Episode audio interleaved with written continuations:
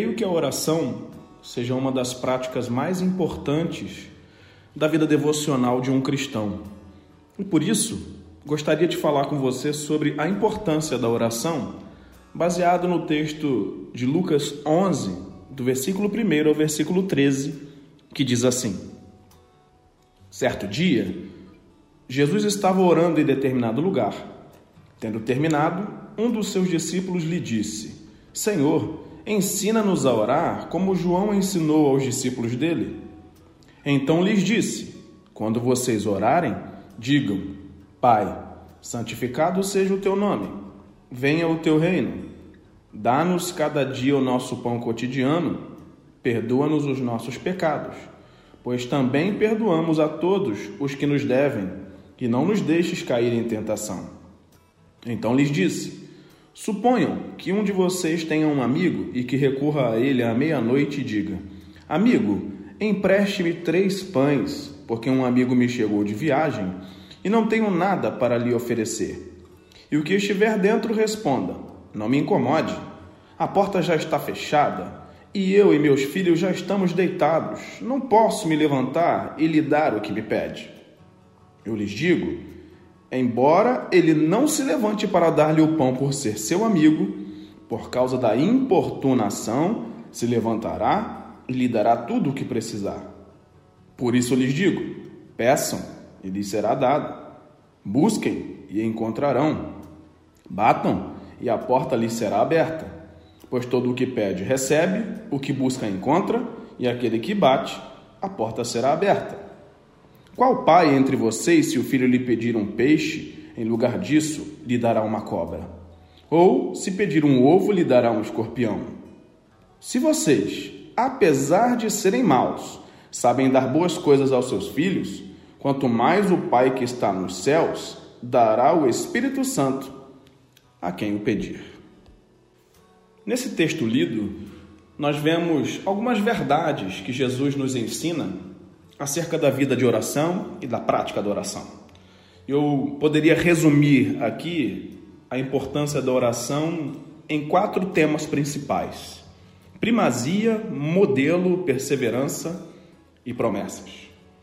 O primeiro tema está logo no versículo de número 1, que é a primazia da oração. Interessante notar que aqui aparece a figura de João Batista, e esse homem, ele é mais reconhecido nos evangelhos na figura de profeta e pregador do que qualquer outra coisa. Mas perceba que os discípulos de Jesus aqui fazem referência a ele como um homem de oração, que estava ensinando os próprios discípulos a orar. Então os discípulos de Jesus estão aqui diante do Mestre, mas não lhe pedem para que ensine a eles a pregar ou mesmo realizar milagres, mas que os ensine a orar. E aqui me sobe uma pergunta ao coração: mas o que é que está motivando esses discípulos de Jesus a terem esse desejo de se matricularem na escola da oração? Bem, a resposta é bem simples. O exemplo de Jesus como homem de oração encoraja os seus discípulos. Nesse versículo 1, vemos que os discípulos abordam Jesus porque percebem que Jesus estava numa prática disciplinada de oração, ou seja, o exemplo de Jesus vem em primeiro lugar e contagia o coração desses homens, porque viram Jesus orando, então os discípulos pediram que Jesus os ensinasse a orar também. Vejam a lição que a gente toma do próprio Mestre.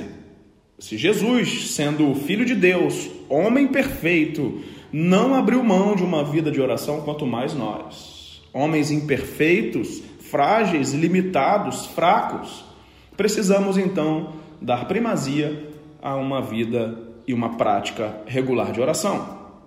O segundo tema aqui é o modelo. Nos versículos de 2 a 4, nós temos um modelo deixado pelo Mestre, um modelo de oração.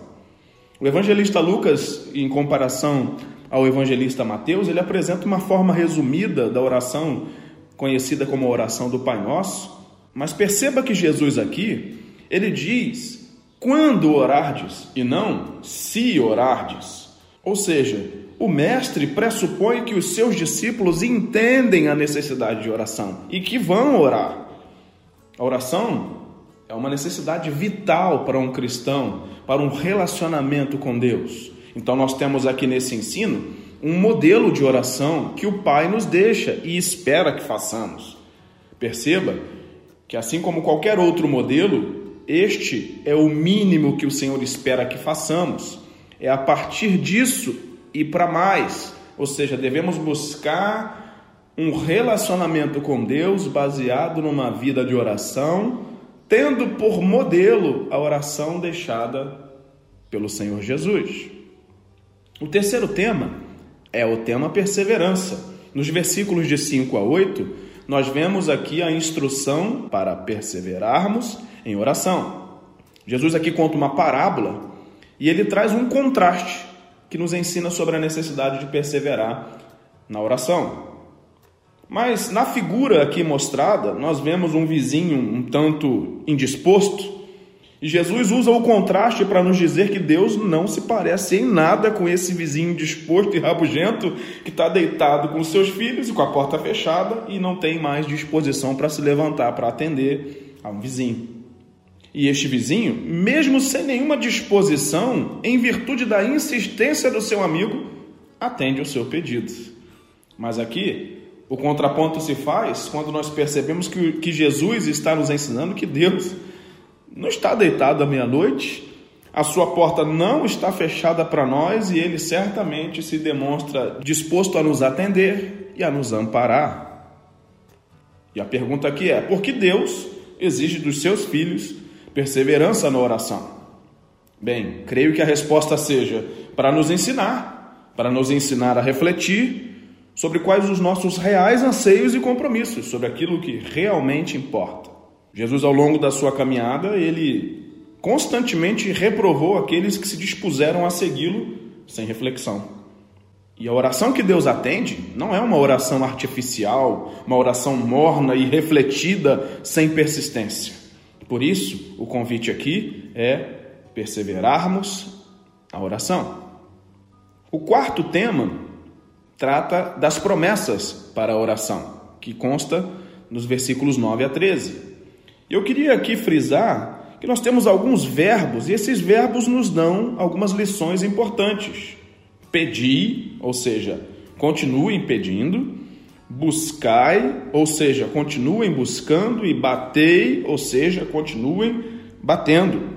Verbos que estão supondo continuidade. Em outras palavras, é como se Deus estivesse nos dizendo: não procurem a mim apenas quando surgem as suas emergências no meio da noite mas mantenham-se constantemente em comunhão comigo. E aqui nessa tríplice exortação que o mestre nos deixa, pedi, buscai e batei, nós temos aqui o acompanhamento de uma tríplice promessa, que é pedi e ser-vos-á dado, buscai e encontrareis, batei e a porta será aberta.